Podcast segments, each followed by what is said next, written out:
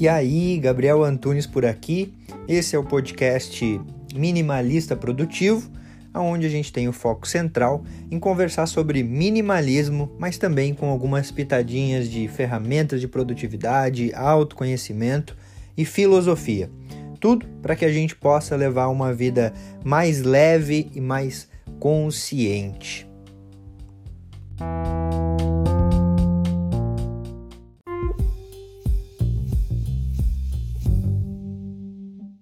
O objetivo desse vídeo é simplesmente trazer cinco hábitos ou comportamentos que eu percebo que uma pessoa que está passando do limite em relação às compras tem. Como é que eu percebi isso? Percebi isso de acordo com comportamentos meus antigos, percebi isso através de pessoas que eu conheço, de pessoas que estão ao meu redor. Mas ó, antes de qualquer coisa, não leva para o coração Afinal, uma das lições toltecas, da filosofia tolteca, é não leve nada para o pessoal. Então, ó, já vamos começar o vídeo com essa lição. Não leve nada para o pessoal. Simplesmente assista esse vídeo e perceba se de fato você tem esses comportamentos e se você tem o que você pode fazer para mudar e não cair nesses hábitos de consumo que muitas vezes acabam prejudicando a tua vida financeira, a tua vida social e até mesmo a tua paz interior, beleza? E antes de ir para o primeiro comportamento, eu não me apresentei, né? Então, prazer, eu sou Gabi Antunes e seja bem-vindo ao canal. Aqui a gente troca uma ideia sobre um estilo de vida leve, sobre minimalismo, produtividade, autoconhecimento e alguns assuntos relevantes para levar uma vida cada vez mais consciente, mais presente e mais produtiva. E vamos lá para o primeiro comportamento. Eu mereço isso. E também, todas as pessoas que eu convivo são assim. Então, não deve ser um problema, né? Porque se o outro faz, isso quer dizer que é muito mais comum do que eu imagino. Enfim, é, é se eu precisasse de tratamento, o outro também ia precisar. Pois é. Quem não tem aquele amigo que compra sem nem saber se vai ter dinheiro para pagar, que tem trocentos cartões, que está sempre reparcelando um cartão, o outro cartão, e no final acaba tendo uma série de cartões reparcelando e tendo uma dívida gigantesca. E o pior ainda de tudo isso é que por vezes ele acha que a dívida é algo comum da vida e que está tudo bem, quando na verdade ele está de fato passando por um problema e um problema sério. Afinal, um dos maiores motivos de términos de relacionamento é também pelo motivo financeiro. Para exemplificar isso, eu quero te contar uma história. Imagine só que tem três amigos, certo? Esses três amigos, eles fazem 20, 30 anos que não se veem e agora eles estão mais velhos e acabam se reencontrando. Quando eles se reencontram, eles estão falando sobre a vida em geral e como foi a vida deles. O primeiro amigo, ele fala que ele teve uma vida muito boa. Ele usufruiu de tudo que ele gostaria de usufruir, ele comprou tudo que ele gostaria de comprar, ele fez todas as viagens que ele gostaria de fazer. Ele realmente viveu.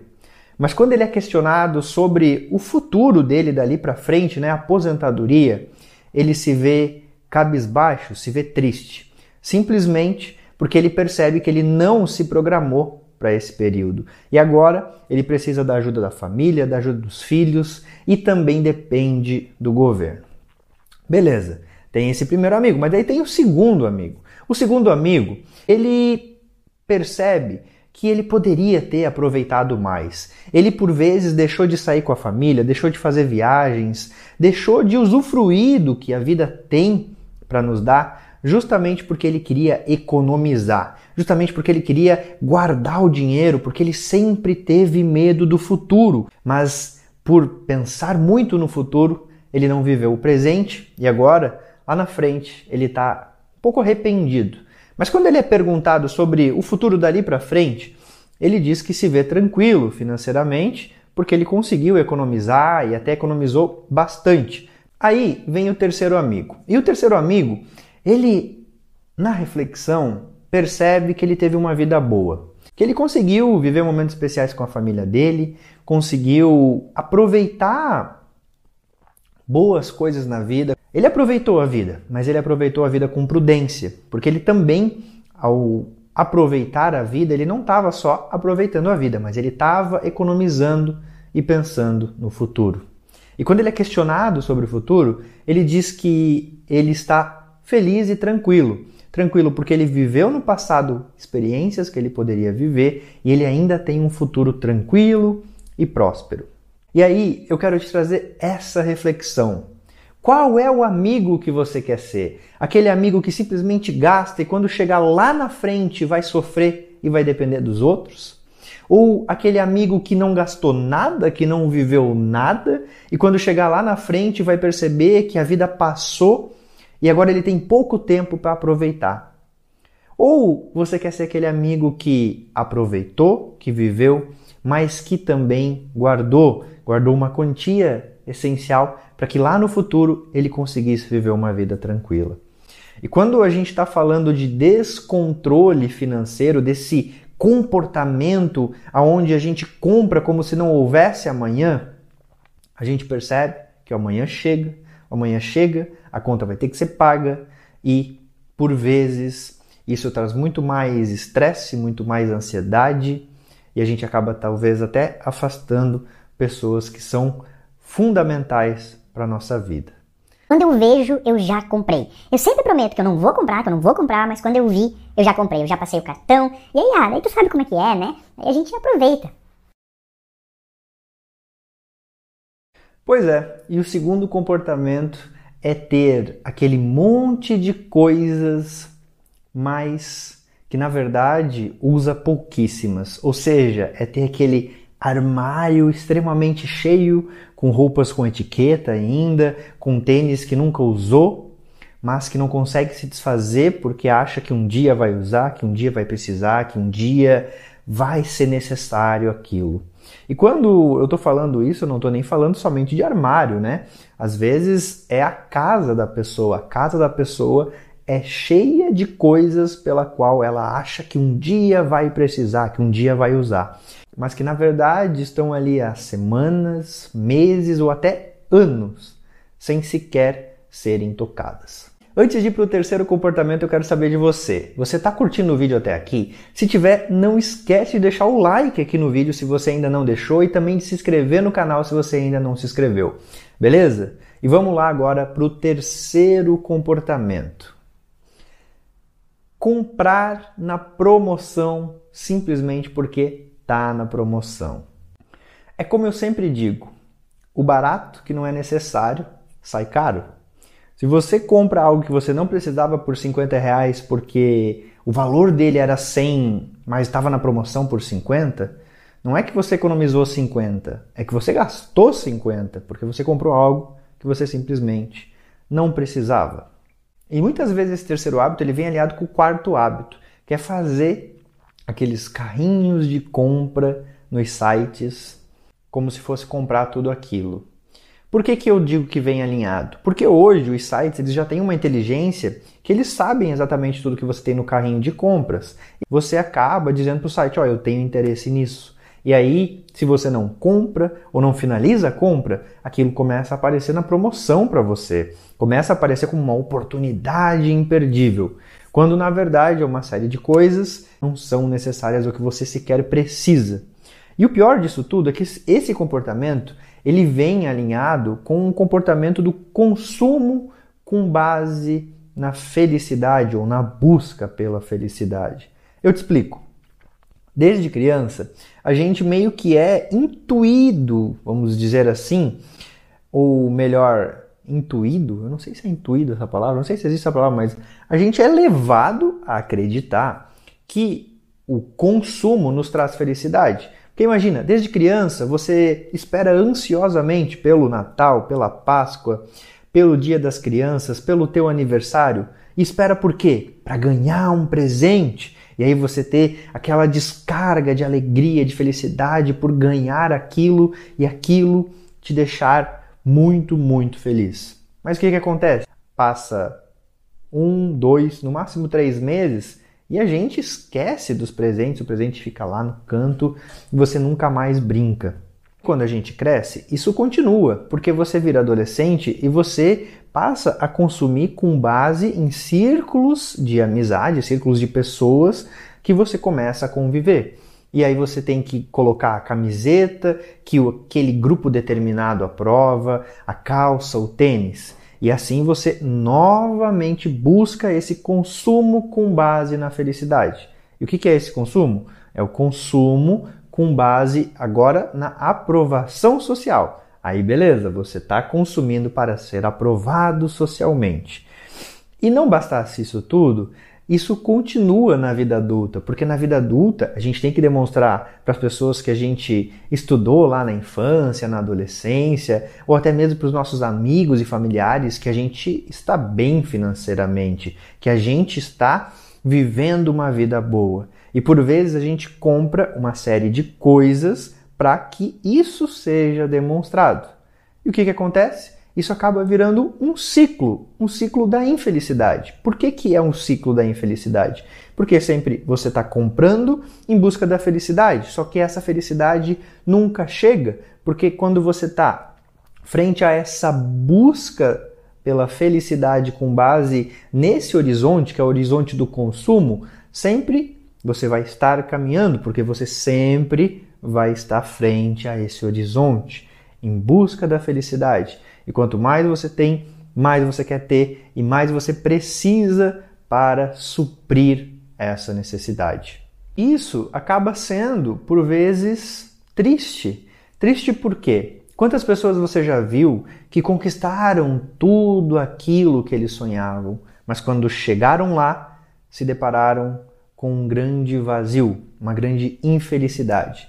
Porque eles buscaram simplesmente uma satisfação em relação a uma área da vida, que é a área financeira ou a área profissional. Mas a vida não é só isso, não são só essas áreas. Tem também a nossa vida sentimental, né? a nossa vida em relação à família, a nossa vida pessoal.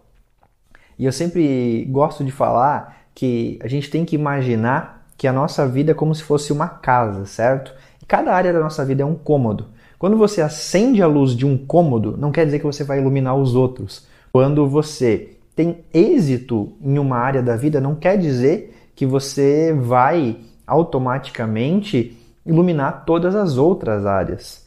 Pelo contrário, muitas vezes o que a gente vê são pessoas que têm um sucesso profissional, têm um sucesso financeiro, mas às vezes está com um lado espiritual em crise, está com um lado sentimental em crise, não acompanhou o crescimento dos filhos, não acompanhou a família, sente falta de ter aproveitado mais o seu pai, a sua mãe.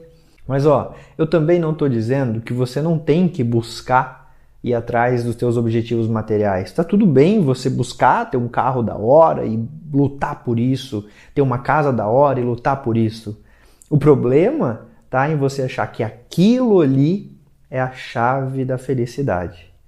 Parafraseando o Fernando Pessoa, desejar crescer é lindo, mas sofrer por não ter uma bolsa, como quem sofre por não ter um pão, é doença. Ah, eu gostaria muito de mudar, eu até sei que isso me prejudica, mas ah, é tão bom comprar, né? E também, que mal que eu tô fazendo para alguém? Não tô fazendo mal nenhum para ninguém. Tá, Tá fazendo sim, tá fazendo mal para você. Essa é a questão. Ficar passivo perante algo tão sério que é essa incapacidade de se controlar financeiramente é você abrir mão de uma vida tranquila, de uma vida mais simples, de uma vida feliz com base em experiências, com base em vivências. E o pior de tudo isso é que ficar vítima dessa situação me lembra de uma passagem de Epicteto, onde ele fala no manual de Epicteto, né? Mais ou menos assim: É o ato de um homem mal instruído sempre culpar os outros por sua má condição. É ato de alguém com pouca instrução colocar culpa sobre si mesmo é um ato de homens em plena instrução, nem culpar os outros, nem a si mesmo. Não adianta você fingir como se isso não tivesse acontecendo porque você não está fazendo mal para ninguém, mas também não adianta você simplesmente se culpar e seguir fazendo isso, né? Se lamentando, se lamuriando, mas não fazer nada para mudar essa situação. E o consumo, ele pode sim ser saudável, ele pode sim ser algo pleno e tranquilo, mas ele só é saudável quando a gente está consumindo o necessário, aquilo que é o suficiente para a gente. Agora, quando a gente excede essa barreira, por vezes a gente passa a flertar com um comportamento disfuncional. E é por isso que eu fiz esse vídeo justamente para trazer com um pouco de bom humor, com histórias, com lições filosóficas que a gente pode levar uma vida equilibrada em relação ao consumo, mas para isso a gente precisa parar para refletir sobre o como a gente vem se comportando em relação a isso. E se você percebeu que de fato você tem esses cinco comportamentos, talvez seja a hora de você buscar alguma ajuda, talvez seja a hora de você buscar um tratamento mais sério, porque se isso está atrapalhando o convívio com as pessoas que você ama, se isso está atrapalhando a tua vida financeira, o andar da tua vida, isso está sendo disfuncional para a tua vida, quer dizer que sim, possivelmente você tem algum problema, mas eu espero de coração que você não leve para o pessoal, como a gente falou lá no início do vídeo, que é uma das lições da filosofia tolteca.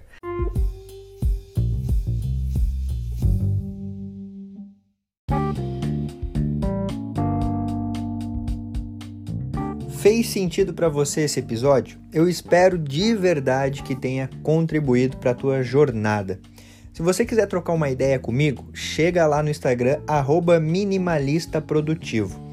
E também não esquece de seguir o podcast por aqui. E se você se lembrar de alguém que você pode compartilhar esse conteúdo para que cada vez a gente possa aumentar mais a família minimalista, melhor ainda. Feito. Grande abraço para você e até a próxima.